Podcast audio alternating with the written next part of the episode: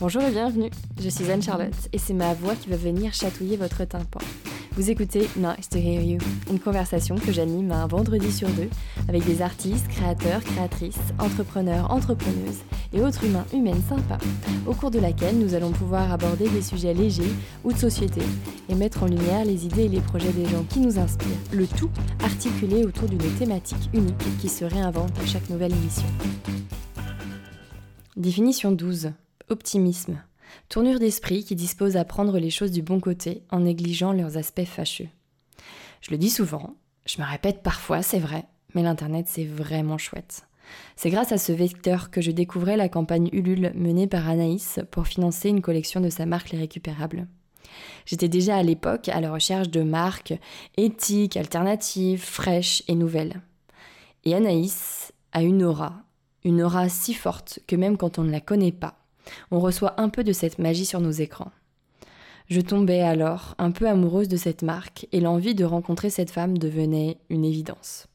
Quelques semaines plus tard, c'est au micro de Lorraine Bastide et de son podcast La Poudre que je découvrais pour la première fois la voix d'Anaïs. Et puis un jour, les astres s'alignent et on trouve toutes les deux du temps dans nos agendas pour partager un café et animer une émission ensemble. Ah, c'est beau le karma. Avec Anaïs, on a jasé de plein de choses. De sèche-linge, de sourires et de chambres bien rangées. Très bonne écoute.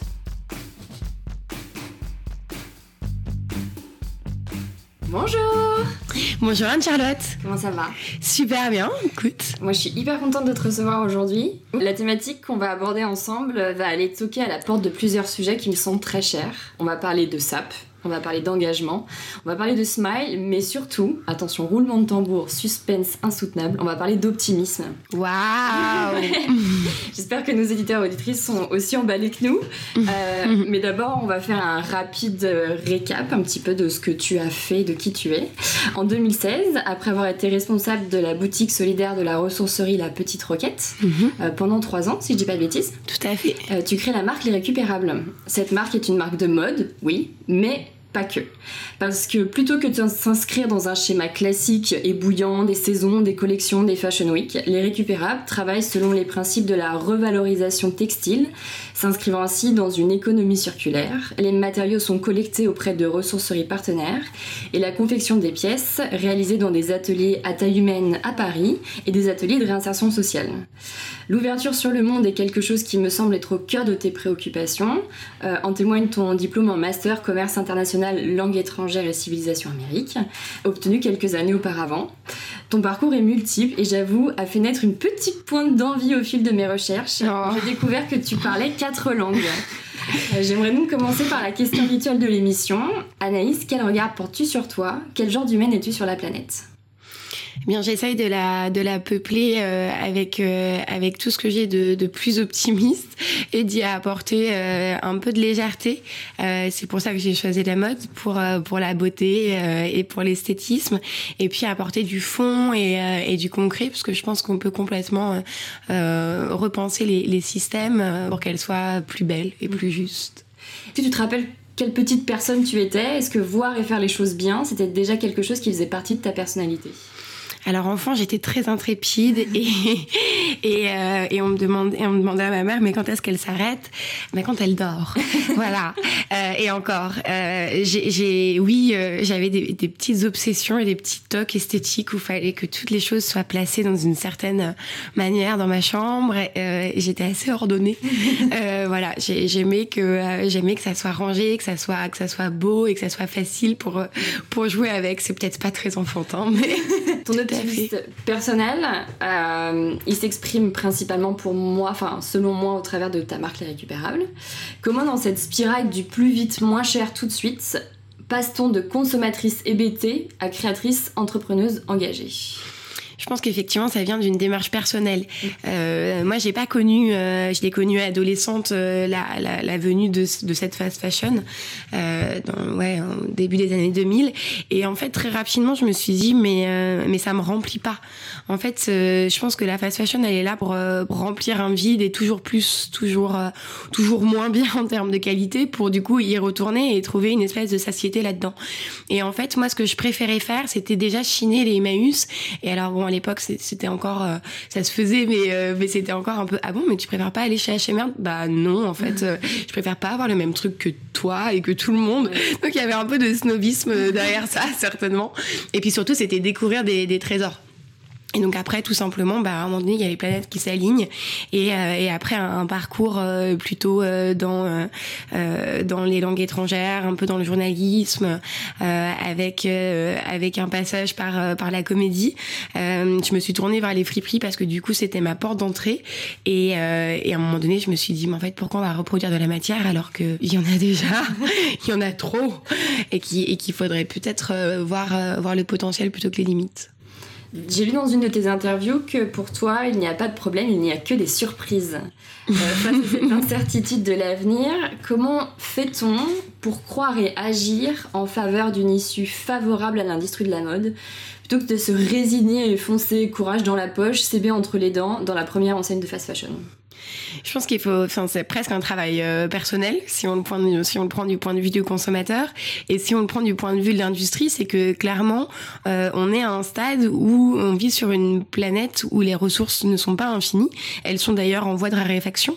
Et en fait, c'est simplement se, se, poser face au tableau euh, qui, est, qui est pas forcément, enfin, qui est pas glorieux, disons-le, et se dire, ok, très bien, plutôt que de faire pleurer dans les chaumières, on va trouver une solution qui est, qui est, qui est fun, sexy et qui donne envie. Et, et venir euh, voilà attirer euh, je pense euh, toute personne sensible qui a envie de bon sens vers une vers une mode qui qui est plus plus responsable et qui et qui prend en compte les actes les actes d'achat. Parce que c'est vrai que je pense que c'est aussi parfois difficile de se mettre de se regarder un peu dans une glace et de se dire OK j'ai participé à ça. Moi, j'allais souvent, pareil, Zara, j'ai consommé chez Zara beaucoup. Et un jour, en me renseignant, je me suis dit, ah ouais, mais en fait, euh, tu le sais, en fait, enfin, sous, une espèce de, gimmick, tu dis, bah oui, c'est fait en Chine par des petits enfants. Et en fait, un jour, tu dis, non, en fait, c'est vraiment fait en Chine par des petits enfants, mais ça va pas, mais qu'est-ce que je fais? Mais pourquoi je fais ça?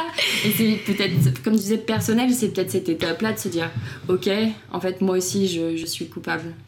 C'est ça, mais je pense qu'il faut surtout pas se culpabiliser parce qu'en fait le système il est fait pour que surtout on ne s'en aperçoive pas. Mm. Et du coup c'est un grand travail de journaliste. On peut on peut citer aussi euh, euh Cache Investigation euh, qui, est, qui est vraiment du travail euh, sur un sujet de, de fond. Et en fait tant que ça remonte pas à la surface, on, on, peut pas savoir. En fait c'est compliqué d'avoir l'information à moins vraiment de s'y intéresser, de se documenter et d'avoir une appétence particulière pour dire non. C'est un peu complexe. Donc je pense qu'il faut vraiment pas se culpabiliser. Et puis et puis c'est c'est aussi euh, se rendre compte que euh, que bah, faire autrement, bah, ça demande un temps et, euh, ça demande une réflexion et, effectivement il y a, y, a, y a du boulot quoi. Et que c'est possible, surtout. C'est complètement possible. la principale difficulté aujourd'hui pour la mode responsable, c'est l'accessibilité. Euh, donc du coup, on peut retrouver euh, cette mode responsable sur des super plateformes comme euh, Slow We Are. On peut la retrouver sur sur Antidote aussi. le pas le magazine d'ailleurs, fait un super une super collab avec avec Egari Lafayette avec des pièces en coton bio et en coton recyclé et, même de l'upcycling. donc il y a de plus en plus de choses qui sont faites et qui sont visibles. c'est vrai qu'il y a quelques années, là ça devient un petit peu plus accessible, mais le, gros problème de la mode responsable, c'était l'accessibilité. Euh, ensuite l'accessibilité prix mm. et puis euh, aussi l'image. Parce qu'un pull qui gratte ou un bonnet puruvien euh, à la modeuse parisienne ça lui disait pas voilà ça l'emballait pas et pourtant ah, moi, c'est vrai que c'est quelque chose que je, te rejoins là-dessus. On me dit beaucoup en disant non, mais ça coûte trop cher. Mais c'est juste que le curseur de prix est pas au bon endroit. C'est que la mode rapide coûte pas assez cher et que tout le monde n'est pas rétribué en fait sur la, sur la ligne de, Complètement. Donc c'est peut 5% à peu près, mais encore 2% le salaire du coup de, de l'artisan. Euh, donc c'est modique. Et puis bon, derrière, il y, a, il y, a, toutes les conséquences que ça peut avoir euh, bah, sur la vie et, sur la défense des droits humains qui sont clairement bafoués dans, dans cette industrie malheureusement. Euh, ensuite, euh, pour euh, replacer effectivement cette notion de curseur, c'est que oui, le t-shirt à 2 euros, du coup, il n'est pas viable puisqu'il a des conséquences assez, assez dramatiques. Et en fait, c'est de se dire, ok, est-ce que j'ai vraiment besoin d'acheter trois pièces de fast fashion par mois à en moyenne 20-30 euros, puisque c'est à peu près le panier moyen. Mm. Donc 3 x 3, 9, ça fait 90 euros par mois. Donc, finalement, on peut se dire, ok, si j'économise, ça veut dire qu'en deux mois, j'ai 180 euros pour aller m'acheter une super petite robe chez, chez Ekiog, une super paire de baskets chez Véja. Et, voilà, et du coup, il y a... Se remettre en, question sur comment on consomme. Complètement. Et puis se dire moins déjà, hmm. beaucoup moins. et, puis, et puis se dire, bah, en fait, je peux réparer euh, un vêtement. Moi, je fais des, des ateliers euh, qui s'appellent Do It Toi-même avec mon asso qui s'appelle Tout est possible. euh, et où, du coup, on vient euh, inviter à venir repriser au fil d'or la technique japonaise avec une, une, super, une super animatrice qui s'appelle Anaïs Mini. Allez, Anaïs, que des gens super. voilà, ils sont fabuleux. et, et, du coup, ben voilà, c'est repriser, c'est repriser ses, ses, ses, pièces favorites.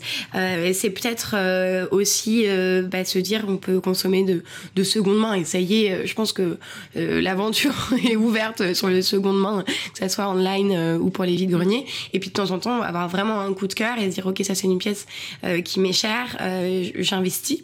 et puis à la façon de nos grands-parents, de garder les vêtements puisque du coup ils sont de meilleure fabrique et de meilleure qualité. Et, euh, et on consomme quand même 5 euh, fois plus de vêtements qu'il y a 15 ans. Enfin une proportion comme ça assez énorme qu'on va pas porter. Puisqu'il y a 70% de notre placard qu'on porte pas.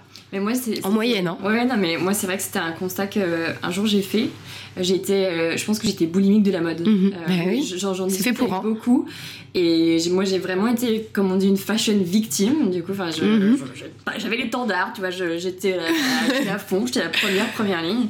Et Chef de file. Ouais, carrément. Mais hyper naïve et assumée. Enfin, j'étais pas très vieille, tu vois, c'est genre un peu adolescence, young adulte.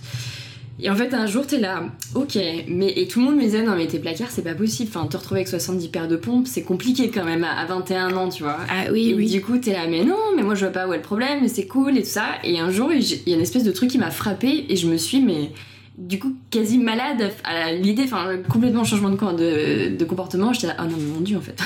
Genre j'ai 70 ça.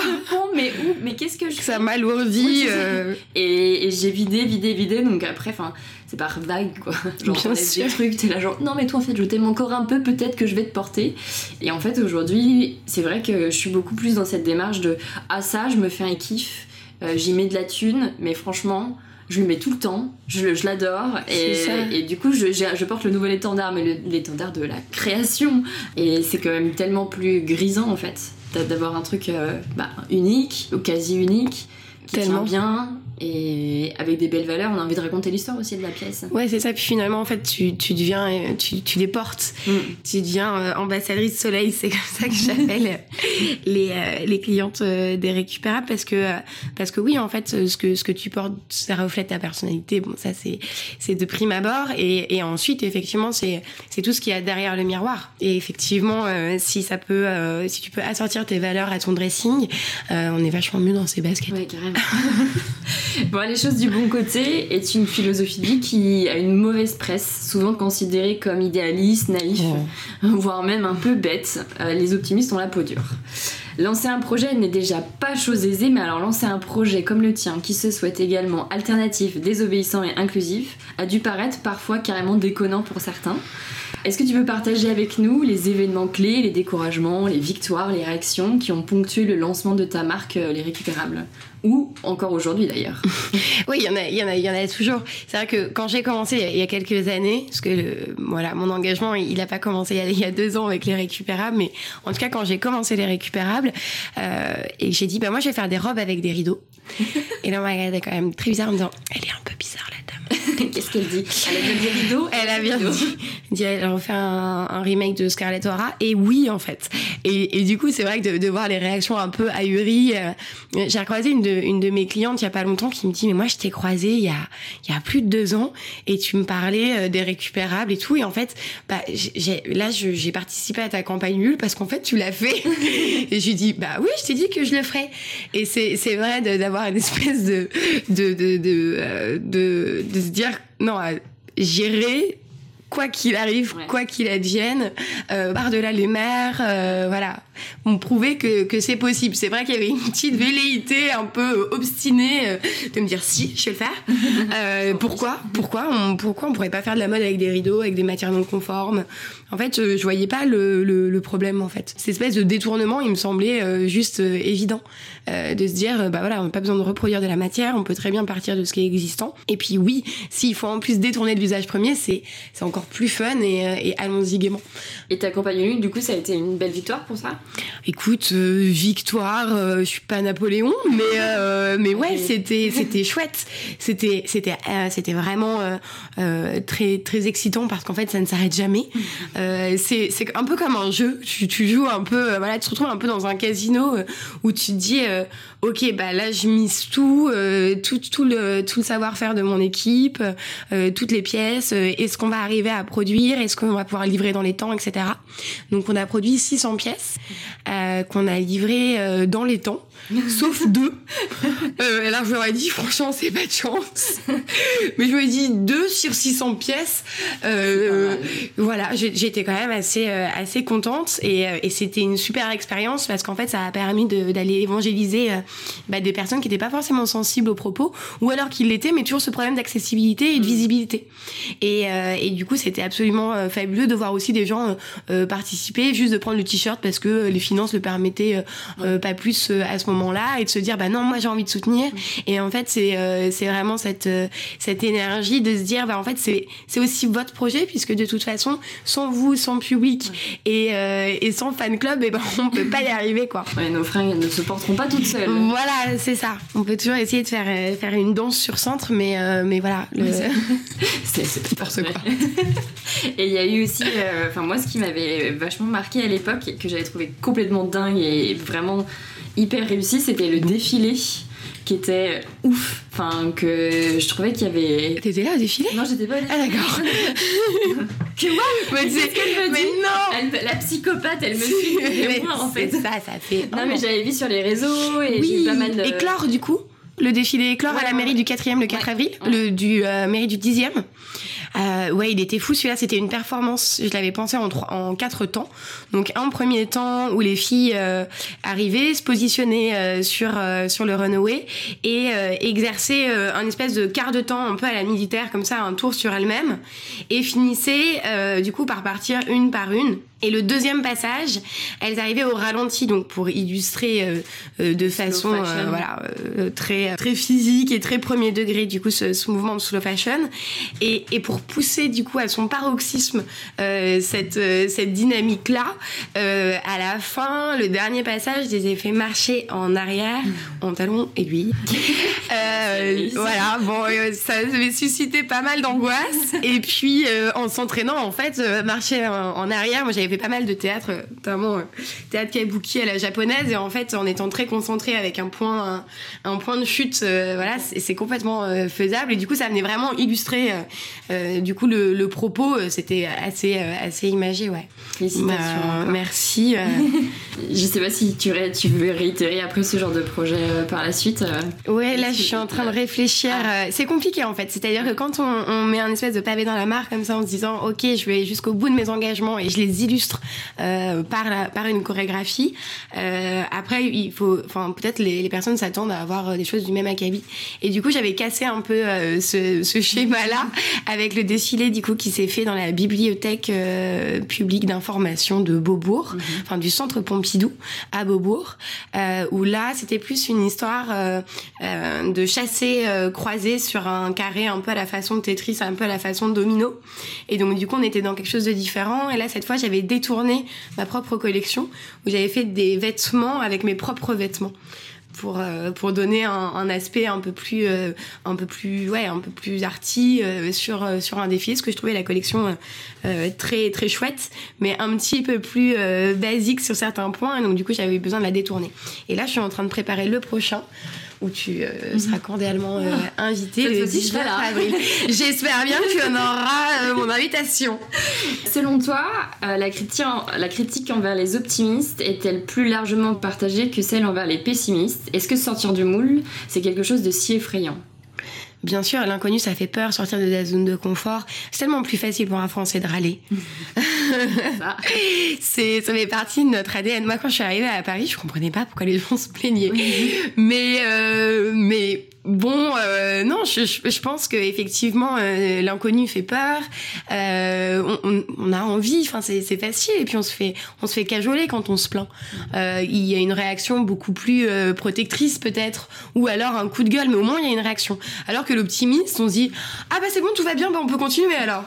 Et du coup, moi, comme il y a tellement de choses à faire et, euh, tellement faire sauter de, de couture dans, cette, dans cet écosystème-là de la mode, que du coup, je me, je me concentre vraiment sur, sur faire avancer euh, chacun des sujets avec le maximum d'énergie positive. Parce qu'en fait, l'énergie positive, elle permet vraiment de, que ça glisse, que ça avance, que ça soit très fluide. Puis ça, crée une. Enfin, vous, avec les récupérables, tu n'es pas toute seule, tu as une équipe aussi qui travaille avec toi. Et j'imagine que euh, avoir des gens optimistes, ou en tout cas avec de la good vibes tous les jours, enfin, ça permet de porter toujours le projet plus haut, plus loin de, ça doit se retransmettre aussi quand les clients utilisent les. Enfin, j'imagine que peut-être vous avez eu des retours par rapport oui, à il y a une teneur un peu magique. Euh, il, y a, il y, a, un mythe, ces vêtements sont magiques. euh, non, non, c'est vrai. Euh, au sein de l'équipe, je travaille avec Lucie Sassia, qui est une photographe hors pair, euh, dont j'admire beaucoup le travail, qui travaille beaucoup sur les questions de, de, la femme et montrer une autre image de la femme. Et du coup, avec les récupérer une autre image de la mode. Et du coup, du moins, hein, la, essayer de la valoriser euh, au maximum et au plus juste. Et c'est vrai que il y, a une, y a une sacrée énergie euh, sur les tournages. Euh, c'est elle qui va être euh, bah, en fait la première assistante sur les défilés également. Et, et c'est vrai que c'est très, c'est très fluide d'une parce qu'on se connaît maintenant et puis parce que en fait on, on, on, se laisse pas envahir. En fait des événements, des mini événements, des épiphénomènes, il y en a tout le temps. Mmh.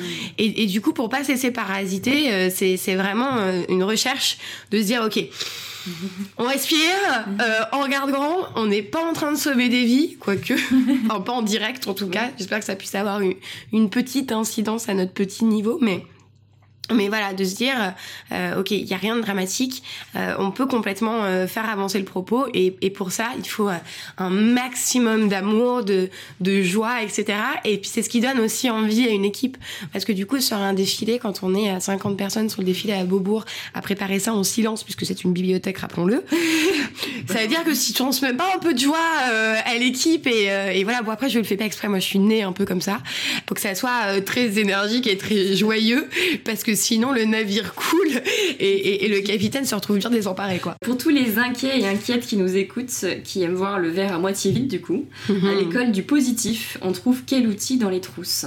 Et c'est ce que je te disais un peu là, je, je me suis euh, me suis répandue. Euh, je pense que la, la première chose et, et, ça y est, c'est devenu euh, à la mode mais pour longtemps et ça passera pas de mode, c'est le yoga. C'est c'est puissant, effectivement la respiration. Euh, voilà, je pense que c'est une des, une des premières choses. Effectivement, toujours relativiser, de se dire que effectivement, voilà, on est en train de, de, de faire quelque chose de, de concret, de, de on, on l'espère puissant, mais ne, ne, pas se mettre euh, des espérances, euh, voilà, un peu au-delà. Et euh, le fameux, euh, le fameux lâcher prise, de faire confiance, euh, faire confiance à la vie, faire confiance aux surprises. Quand parfois on reçoit un mail d'un grand, d'un grand journal, on se dit ah ouais, ils nous ont entendus. Ouais, c'est ça. Et, et voilà. Et après, d'une façon plus spirituelle, euh, moi je dirais c'est faire des euh, faire des demandes à l'univers. Faut okay. lui demander les choses. Et, euh, et moi, j'écris souvent des lettres au Père Noël pour lui dire bon. Alors ça, ça serait vraiment la première chose. Euh, en deuxième position, ça serait pas mal. Bah, non, on va le mettre sur le premier plan parce que finalement, euh, voilà, l'un ne va pas sans l'autre. Ouais, et, euh, et voilà, effectivement, ouais, je pense que euh, c'est du, du domaine du coup très très personnel et, et quasi spirituel, mais mais c'est se faire plaisir, c'est les petits riens du quotidien. La collection quotidienne du coup que j'avais appelé pour ça, c'est le petit supplément de le, le petit supplément de sourire. C'est pour ça qu'il y avait des bouches qui débordent légèrement Alexander McQueen euh, sur euh, sur les bouches rouges du coup du défilé. C'est c'est ce petit plus en fait, c'est s'émerveiller de rien. C'est vrai que pour enfin mon, mon, chéri parfois il me dit mais mais calme what? C'est à dire que s'enthousiasmer ou même quand ça va pas, si j'ai un super conseil. Non mais ça va paraître euh, euh, voilà, ne pas faire de suppositions troisième accord Toltec. ça ne va pas paraître. Euh, en tout cas, j'y crois fort. C'est sourire. Quand ça va pas, tu souris, mais en fait, ça doit être un métabolisme hyper chimique. Mmh. Ça envoie de l'endorphine dans ton corps. Je, voilà, j'ai pas étudié, je suis pas très, euh, mmh. je suis pas très physique chimie, mais en tout cas, c'est réel et vraiment quand ça va pas, tu, tu souris et là, hop, ça, ça s'efface. En fait, toutes les peurs, elles vont, elles vont bloquer les, les mécanismes pour pour aller de l'avant. Il faut mettre de l'intention aussi dans tout ce qu'on fait. Très fort. De l'intention, y, y croire. Euh, quand je suis arrivée à Paris, j'ai une amie qui m'avait dit l'envie c'est le talent. Et, et, je pense que je pense que ça c'est vraiment au quotidien. Donc sourire quand ça va pas, respirer, bon, faire du yoga c'est la base. Ça y est. si vous en faites pas les gars, euh, vous, vous y aller. Mettez-vous-y. bah après, enfin, le, sport euh, peut avoir euh, des, des vertus euh, assez, assez géniales aussi. et puis, et puis comme tu disais, pour rebondir là-dessus, mettre de l'intention en fait, avoir envie, prendre le temps pour les faire, pour pour pas être toujours dans une espèce de course où, jamais rien n'est jamais fini. Et en fait, on ne retire aucune, aucune satisfaction. Et puis un petit truc, je pense que tout le monde fait, c'est la fameuse to-do list du matin. on vient rayer au fur et à mesure. Ah, je l'ai enlevé là. Ah, ça, c'est disparu. C'est vrai qu'on a on a tellement des charges de, travail et tout est tellement chronophage, on est tellement en train de, de enfin notre temps euh, il est tellement rationné, c'est terrible. Euh, enfin, j'en arrive à refuser beaucoup de choses que j'aimerais faire, et du coup, c'est s'accorder ça, c'est s'accorder des vrais temps de pause, et, parfois des petites choses, parce que quand on est entrepreneur, au début, c'est pas facile, euh, niveau cash, niveau temps, niveau rencontre, etc. Mais du coup, les petits bonheurs de la vie. Moi, par exemple, je vais à la piscine avec ma meilleure amie le samedi matin, et c'est juste fabuleux, mais c'est des petites choses. Et, sourire et aller s'acheter le, fruit de saison qui, qui refait son Là, j'ai vu qu'il y avait avoir des asperges. Mais ça m'a rendu tellement heureuse de me dire Ah ouais, j'avais une super recette avec euh, du comté, un petit feuilleté d'asperges et tout. C'est vraiment les, petites choses de la vie qui pourraient paraître, effectivement, comme tu disais, euh, un peu simpliste, un peu simplé. Eh bien, non, en fait. Je pense que c'est vraiment ces petits bonheurs qui, euh, qu'il faut, à qui qu'il faut choyer. Parce qu'on on l'a peut-être aussi. On oublie peut-être, tu vois, ces petits bonheurs au quotidien quand on est appuyé par les réseaux sociaux, quand on. Hmm. Tu vois, genre dans un quotidien d'entreprise ou peut-être tête dans le guidon et c'est faire un peu machine arrière en disant genre ok en fait c'est hyper cool les aspergades et c'est bon on y va. C'est ça. c'est vrai c'est se mettre des, euh, des petits objectifs pour euh, pour sortir euh, pour sortir de ça. Et un travail que j'essaye de faire mais c'est très dur c'est à partir de j'y arrive pas encore hein, à partir de 20 heures couper les réseaux sociaux et le matin que ça soit pas du tout la première chose qu'on fasse. Ça le matin moi j'ai réussi euh, ça m'arrive à moins qu'il y ait vraiment un poste qui doit voilà où il y a un truc qui est déconné où je dois checker. Mais mais sinon j'arrive à m'y mettre qu'à partir de, de 10 10 11 heures. Ah, c'est bien ça. Ouais. C'est presque de la détox c'est presque de la détox. Après voilà après avec avec les stories, avec tout ça, c'est vrai que ça, ça, demande tellement de temps et, et, et, ça a un vrai impact sur des projets. En fait, c'est tellement chouette de pouvoir montrer les coulisses de, de, oui, vrai. de, de sa vie d'entrepreneur qu'on a envie de le faire. Après, euh, je pense que quand on, quand on a une, petite, euh, une petite aventure comme ça, ce qui est chouette, c'est de pouvoir les programmer. C'est des choses qui sont possibles. Et du coup, d'avoir suffisamment de contenu en amont, ça demande effectivement pas mal de boulot, mais au moins c'est fait et du coup, c'est programmé. S'organiser. Et en fait. voilà, s'organiser pour, euh, pour s'en défaire un peu et après ça soit plus pour aller tchatcher avec les copines euh, plutôt que d'aller voir le dernier truc qui est sorti parce qu'il faut absolument oh mon dieu si je suis pas au courant euh, ça va pas le faire. Créativement parlant toi t'as des, as des petites choses comme ça que tu mets en place euh, t'as un espèce de process créatif qui t'emmène vers que ce soit avec les récupérables mais dans tes autres activités ou projets à côté? Moi, c'est l'urgence qui me fait. Moi, je marche à l'urgence. En fait, j'aime bien ce rythme très effréné. On parle beaucoup de, slow et tout ça, mais moi, je suis, assez speed et j'aime bien l'urgence. Euh, du coup, ce qui va me faire euh, le plus créer, c'est qu'en général, je dis, OK, ça va sortir le 4 avril. Donc, en fait, waouh, il reste trois semaines pour y aller. Et, euh, et du coup, du coup, moi, les, les process créatifs, vraiment, je crée à partir de la matière, de ce que je trouve et du coup, de l'existant. Donc, ce qui va m'inspirer le plus, à mes moments préférés, c'est d'aller chiner. C'est quelque chose que j'ai toujours fait. Je le fais encore de façon personnelle pour pour mes vêtements, pour ici la déco que tu vois dans l'appart, euh, mais aussi euh, pour euh, pour du coup les futurs tissus de la collection. Et ça c'est vraiment un grand moment parce que du coup c'est ces matières là où du coup je vais en sélectionner certaines et je vais les combiner entre elles alors qu'elles n'ont rien à voir et je vais trouver une espèce de cohérence là-dedans et en fait ensuite je vais les attribuer à un modèle, voire ça va carrément me donner une idée de modèle. Et après, euh, je m'inspire beaucoup, comme dirait euh, Monsieur, euh, ce grand Monsieur, Monsieur Pierre Cardan, qui s'inspirait de la rue, qui disait la mode est dans la rue, ça avait fait scandale, il s'était fait virer de la chambre syndicale de la haute couture ou du prétable, je ne sais plus à l'époque. Bon, c'était aussi une vieille France hein, à l'époque, mais mais voilà, c'est vraiment, euh, c'est vraiment la rue euh, euh, qui inspire. C'est vrai que je, regarde beaucoup les femmes, je regarde beaucoup leur façon de se mouvoir, leur façon d'être très élégante, déceler qu'est-ce qui va les rendre sublimes, qu'est-ce qui, en fait, bon, évidemment, c'est la joie, c'est le sourire qui les rend souvent le, le, plus belles, mais esthétiquement, je décrypte pas mal aussi les looks. Et puis, et puis après, je passe beaucoup de temps à composer des tenues. Chez moi et en fait je porte toujours les collections. J'ai toujours euh, deux, trois pièces. Bon, je porte les protos généralement. euh, regardez pas l'intérieur, c'est un prototype. là, ça sera un peu ajusté, mais l'idée est là. c'est ça, complètement. Et en fait, je garde toujours une pièce, genre le Keepens, qui est, un, qui est le pantalon que, que, qui est un peu l'icône des récupérables. Et du coup, euh, bah là j'ai créé un nouveau top qui s'appelle le, le, crop top très original. Mm. euh, mais avec un cas parce que la mode est un cas à traiter de toute urgence. C'est pour ça qu'il y a des cas partout. Et du coup en fait il va m'aider à venir euh, à venir créer la collection. C'est-à-dire je me dis ok mais en fait ce pantalon les filles elles, vont le garder elles vont le porter c'est mm. l'idée. Et de toute façon on va en refaire avec des matières plus fluides etc pour l'été. Et donc du coup il faut que le top aille avec. Moi ce que j'ai appris en théâtre c'est vraiment que la que la contrainte que c'est dans la contrainte qu'on trouve une liberté. Et en l'occurrence pour les récupérables celle de réinventer, celle de détourner et d'avoir une base. Et en fait, le fait que les codes soient très identifiés, c'est facile derrière pour venir euh, créer la suite et que ça soit euh, complètement en adéquation euh, avec, avec les pièces iconiques. Donc ça, c'est vraiment un, process qui, qui m'aide parce que du coup, je l'ai construit avec ces bases-là. On va finir par ma petite dernière question avant les rapid fire questions, qui est moins marrante, mais que j'aimerais qu'on aborde ensemble. Mm-hmm. j'aimerais qu'on échange quelques instants sur la fast fashion. Donc on en a parlé un petit peu tout au long de l'émission, mais là, j'aimerais qu'on fasse un petit creuse. qu'on creuse un peu le bordel. Moi, c'est le documentaire The True Cost dont j'ai parlé à plusieurs reprises sur les réseaux, ainsi que euh, dans mon épisode avec euh, Laetitia, qui m'a bouleversée, au même titre que l'épisode bonus du podcast La Poudre avec Lorraine Bastide, euh, Fashion Revolution, dans lequel j'ai le plaisir d'entendre pour la première fois ta voix et celle d'autres femmes militantes. La fast fashion tue, et moi, ça me cuit à petit feu. Euh, parce que la mode est un terrain de jeu. Je pense que nos auditeurs et auditrices, euh, s'ils ont été attentifs au cours de cette émission, ils l'auront bien compris. Et j'imagine que c'est aussi la façon dont eux, ils ont d'appréhender euh, d'appréhender la mode. La mode, c'est la couche qu'on choisit, avec laquelle on interagit avec le monde, avec laquelle on s'exprime. Pour tous les auditeurs et auditrices qui ne seraient pas familiers avec les travers de cette industrie, est-ce que tu peux, euh, avec tes connaissances, parce que je sais que tu mhm. es assez pointu sur le, sur le sujet, euh, nous dresser un petit constat rapide, actuel des choses, et même si on en a évoqué un petit peu auparavant, partager avec nous quelques solutions pour lutter à son niveau en faveur du changement Chouette. Challenge. Merci Anne-Charlotte.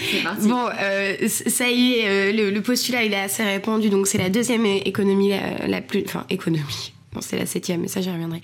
Donc c'est la deuxième euh, industrie la plus polluante au monde après le pétrole. Pourquoi? Parce qu'elle utilise énormément de pétrochimie, puisque le polyester c'est du plastique, c'est du pétrole. Donc ça c'est une composante première. Aujourd'hui, qu'est-ce qui va polluer énormément? C'est surtout les teintures. C'est-à-dire que hier je visitais une usine de filature et de tissage. Donc euh, il va falloir déjà dans un premier temps, irriguer les champs de coton. Euh, malheureusement, il y a beaucoup de pesticides qui sont mis, voire euh, des, euh, des, molécules qui sont, qui sont OGM, en fait, enfin, des, du coton qui est OGM. il y a un grave problème, c'est le Better Cotton Initiative, qui a été repris dans Cache Investigation, qui fait du tort au coton bio. Si vous pouvez vous, voilà, si vous voulez regarder le, documentaire, c'est très bien, tu, tu, mettras un lien.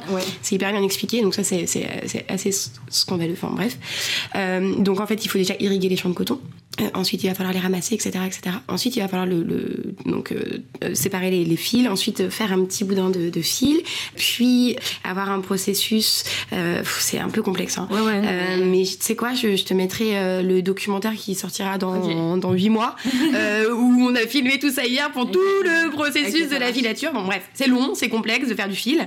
Et ensuite, il faut tisser. Et donc, il faut encoller. Ensuite, il faut enlever la colle parce que du coup, il faut rigidifier la toile. Enfin, tout ça est très long très demandeur en eau. Il y a un chiffre qui est assez marquant, c'est qu'il faut à peu près 15 euh, 000 litres d'eau pour faire un seul jean. Un seul, hein, pas une prod de, de 5 000. Pour faire un t-shirt, c'est entre, euh, il y, a différents chiffres, hein, chiffres qui se battent un peu en, duel euh, sur le net, entre 1005 et 7000, donc une moyenne à 5000 litres d'eau pour un seul t-shirt. Et là, on ne parle pas du bilan carbone, qui intègre l'utilisation de l'eau. Donc ça, c'est vraiment euh, des, chiffres qui sont assez énormes et en fait qui nous permettent euh, de, se rendre compte de prime abord euh, ce que ça veut dire.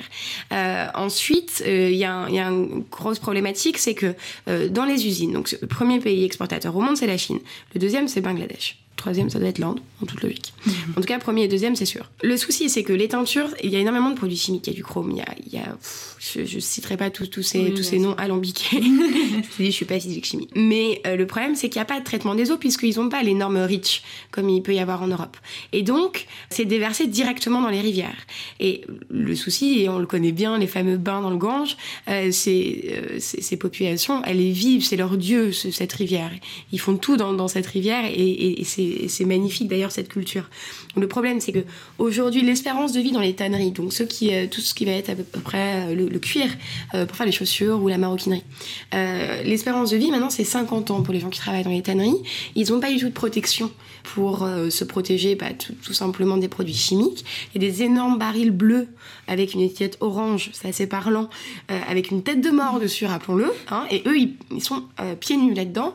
Et s'ils doivent avoir des équipements, ce sont à leur charge. Sauf qu'en fait, ils ont un minimum wage qui est tellement faible.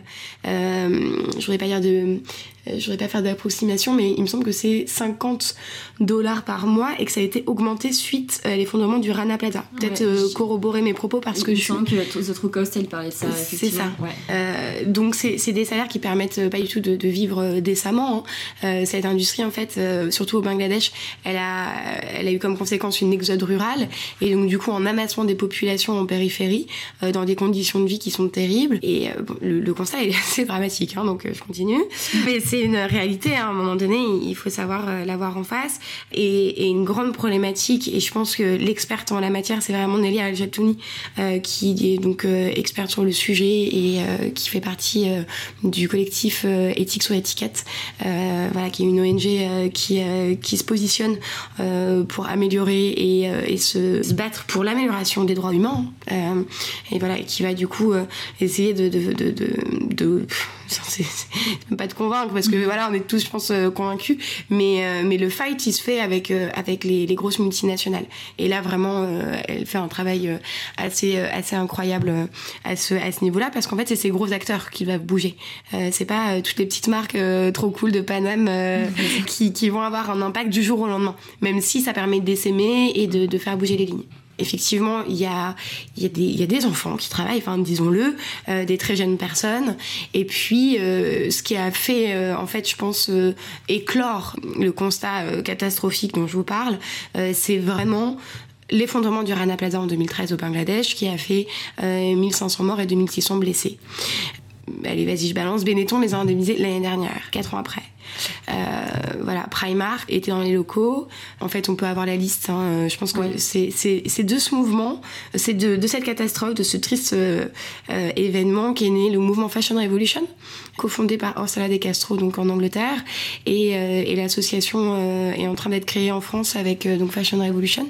Donc je, donc je participe aussi à cette à cette aventure là pour vraiment venir sensibiliser et dire au fait, on va juste se poser des questions, on va juste aller interroger euh, ces marques-là en tant que, que citoyen et, euh, et, de consommer, de, voilà, qui a envie de consommer de façon plus responsable. Et je pense qu'en fait, c'est cette euh, seule euh, ce seul levier qui peut permettre effectivement aux consciences d'être éveillées et puis euh, surtout de prôner une transparence. C'est la seule chose, c'est la société civile qui peut faire pression aujourd'hui puisque de toute façon c'est nous qui achetons.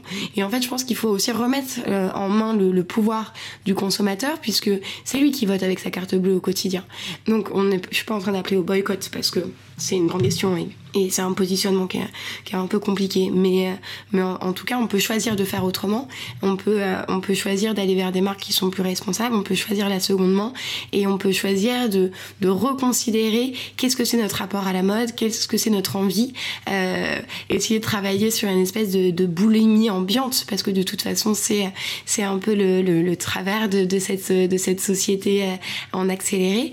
Et, et voilà, et de s'interroger et en fait de le faire sans culpabilisation aucune parce que en fait c'est pas avec ça qu'on va qu'on va séduire. Je pense que c'est vraiment avec le beau avec l'esthétisme et avec cette fameuse transparence. Et de dire quand c'est pas parfait. Parce que faire une marque euh, 100% green mm. c'est très complexe. Si ça a été fait depuis le départ ça permet d'avoir une exigence sur la chaîne de valeur et du coup c'est euh, c'est appréhendé euh, à chaque étape et c'est construit et c'est éco-conçu. Euh, je pense notamment euh, à Veja qui, a, qui a un modèle vraiment au firmament sur, sur, sur les baskets. Et puis à Patagonia, il a commencé dans les années 70. Donc c'est enfin voilà, c'était un ovni à l'époque. Oui, en matière d'optimisme, je pense que l'interview aurait duré 5 heures et, et voilà, effectivement, le, le, constat, il est, il, est assez, il est assez terrible. Je pense qu'il y a un point de vue de la santé qui permet aussi, bah, en fait, la mode responsable, on y rentre par plusieurs portes, je pense. Soit par, euh, par rage euh, et par dégoût de se dire non mais attends, euh, c'est absolument injuste et, ignoble. soit de, de, de, se regarder soi et de se dire euh, mais en fait cette mode elle peut avoir des conséquences sur ma santé parce qu'en fait c'est, c'est une réalité euh, je, je, te, je te donnerai également mais tu, as, tu as dû voir ce, ce lien cette vidéo qui parle en fait euh, tout simplement qu'on aurait 60 euh, pesticides différents substances chimiques dans l'épiderme supérieur de la peau voilà. Qu'il y a des cas de stérilité euh, au Bangladesh parce qu'en fait, ils, ils, font des barrages qui assèchent les terres, rajoutent des produits chimiques et en fait, on décèle des, des, problèmes de stérilité. Et il y a une corrélation qui a été faite, en, qui a été faite entre ces pesticides et, euh, et les cas de stérilité.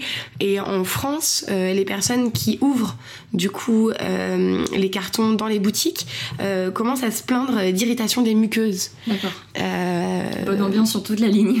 Voilà, c'est ça. Sans parler des gaz de combat qui sont mis euh, dans les euh, dans les containers et en général, du coup, dans ce même reportage, euh, les, mecs ouvrent les containers et ils vont prendre un café, quoi, parce que en fait, sinon c'est gaz de combat qui s'échappe en direct.